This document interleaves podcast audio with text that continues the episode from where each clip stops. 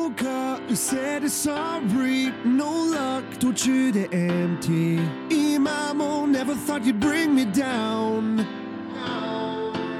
もうワン誰の真似そうあすここに立ってこれからどんなで change my life It's never gonna bring me down No never gonna bring me down 登って沈む日が笑ってた It, it, no It's never gonna bring me down No never gonna bring down.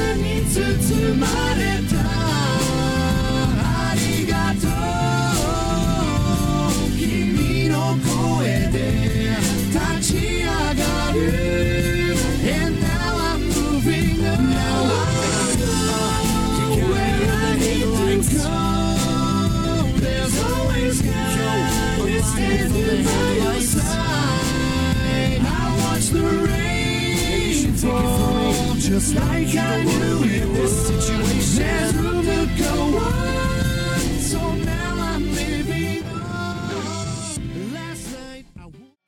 Attractive, outline, outline, abundant and interesting, content, content, excellent ending, excellent ending, public speaking and debate, speaking and debate. You name it. Hi guys, welcome to Public Speaking and Debate. 那么在这一环节呢，我将来介绍一下英语议会制辩论 BP Debate 它的一个简单的赛制。之后的节目呢还会进行详细的介绍。 那 BP Debate 呢，它就是 British Preliminary Debate，它的一个简称，就是英国议会制辩论。通常我们现在的辩论呢，都会采取这样的一个辩赛的赛制。那么 BP 赛制呢，会要求会要求参赛手在现场的十五分钟准备时间之后，就做出七分钟的英文辩论陈词。期间，你的对手随时会起立挑战你、反驳你，在你之后发言的辩手也会无情的攻击你的观点。而全场辩论一个小时，如果是辩论比赛的话，可能一天就要参加四到六场辩论，也就是一天要沉浸在英语的学习当中。讨论的话题更是深刻广泛，包括政治、经济、国际形势、社会民生。与此刻相比，我们的校园生活可能简单的不值一提呀。那每年，那每名的辩手发言的时间为七分钟，也可以不足七分钟。但是如果发言太短，比如说五分钟左右，就容易被评为打低分。七分钟用足之后呢，每人的十五秒的 grace period 就会可以让你优雅的结尾，也就是单人辩论陈词最多不能超过七分十五秒。在每位辩手发言的第一的第六分钟的时候，对手可以随时提出 POI，也就是 point of information。那么在 BP 制辩论当中呢，除了辩论方这一众角色之外，议会制的加入使得每一个位置都有独特的职责。首相需要对辩题进行定义，引领正确辩论的方向；反对党需要对定义进行反驳。而双方除了首相之外，每一位辩手在开始发言之前都需要对前一位辩手进行反驳。同时，七分钟的独立发言也给了辩手一个完整的发言思路。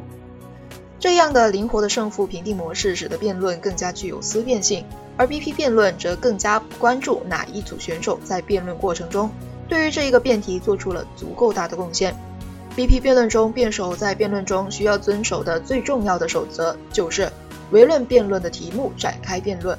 而由于比赛的最终成绩给定的方式不再是简简单单的哪一方获胜，而是变成了哪一支队伍的排名更高，这就使得每一位选手在场上的说的每一句话都显得非常重要。那我们就来看一下今天我们的辩题是什么。Today's motion is we should ban private schools. First of all, we should look at the background information. Public and private education. What's the difference? Public education means that most, if not all, of the cost associated with education is covered by the state. It means that the country will offer the fee of your child's education.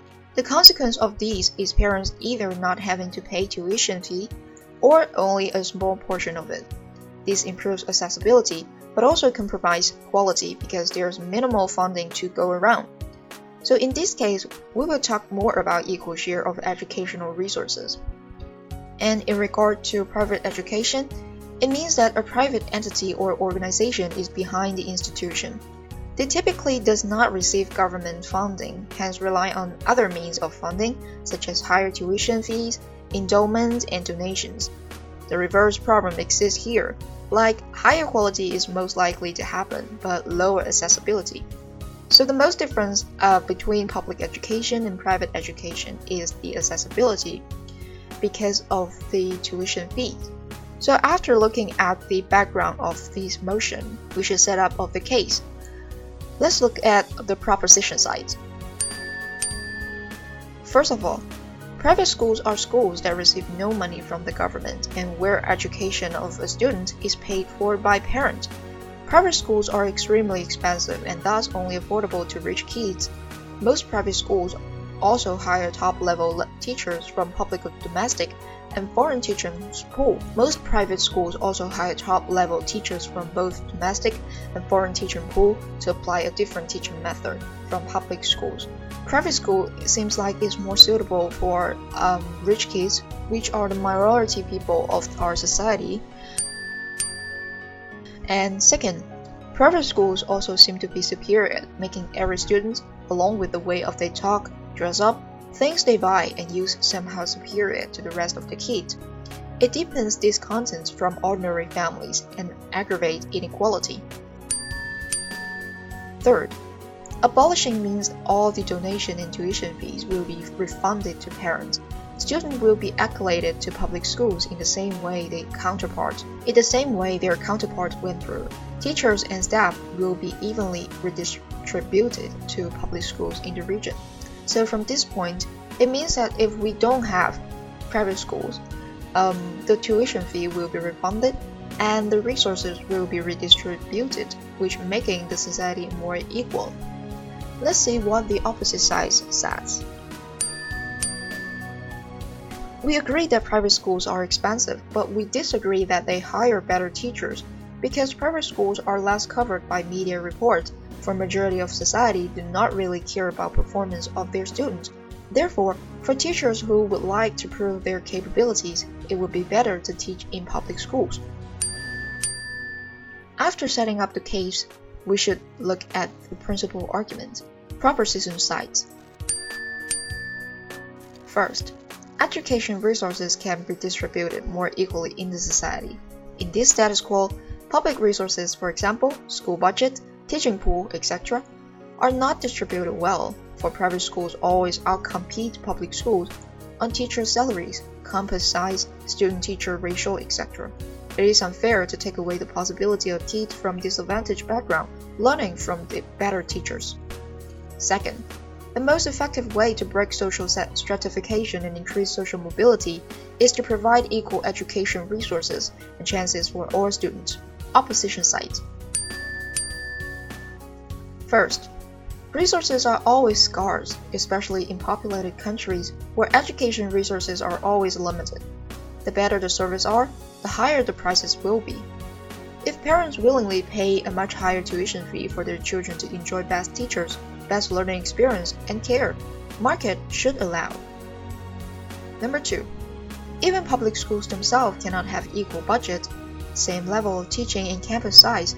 There's no 100% fairness. Finally, let's come to the practical argument. Proposition side. First, abolishing private schools can better mobilize the society between the future generations through cohesive daily interactions between children from different family backgrounds.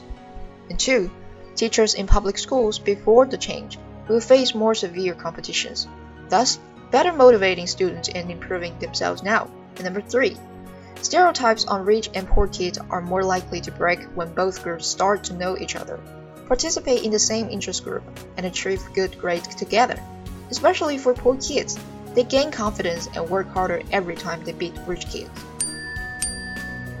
opposition side. First, Benefiting the poor at the expense of irritating rich families is, is unwise. Rich families will now feel unfair and therefore find other ways to protest or invite expensive private tutoring after school, which still cannot change the fact that the rich family are always be able are always able to provide better resources for children, worsening both the competition in school and stigma of rich kids. Neither impact is good for relationship between students. Finally, public school in overpopulated countries are already crowded. Student teacher ratio is too large to equally care about each student.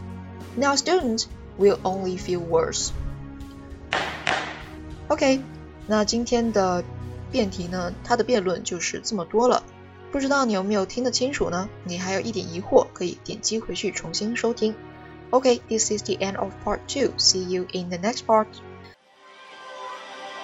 还没有听过瘾吗？想要继续收听精彩的内容吗？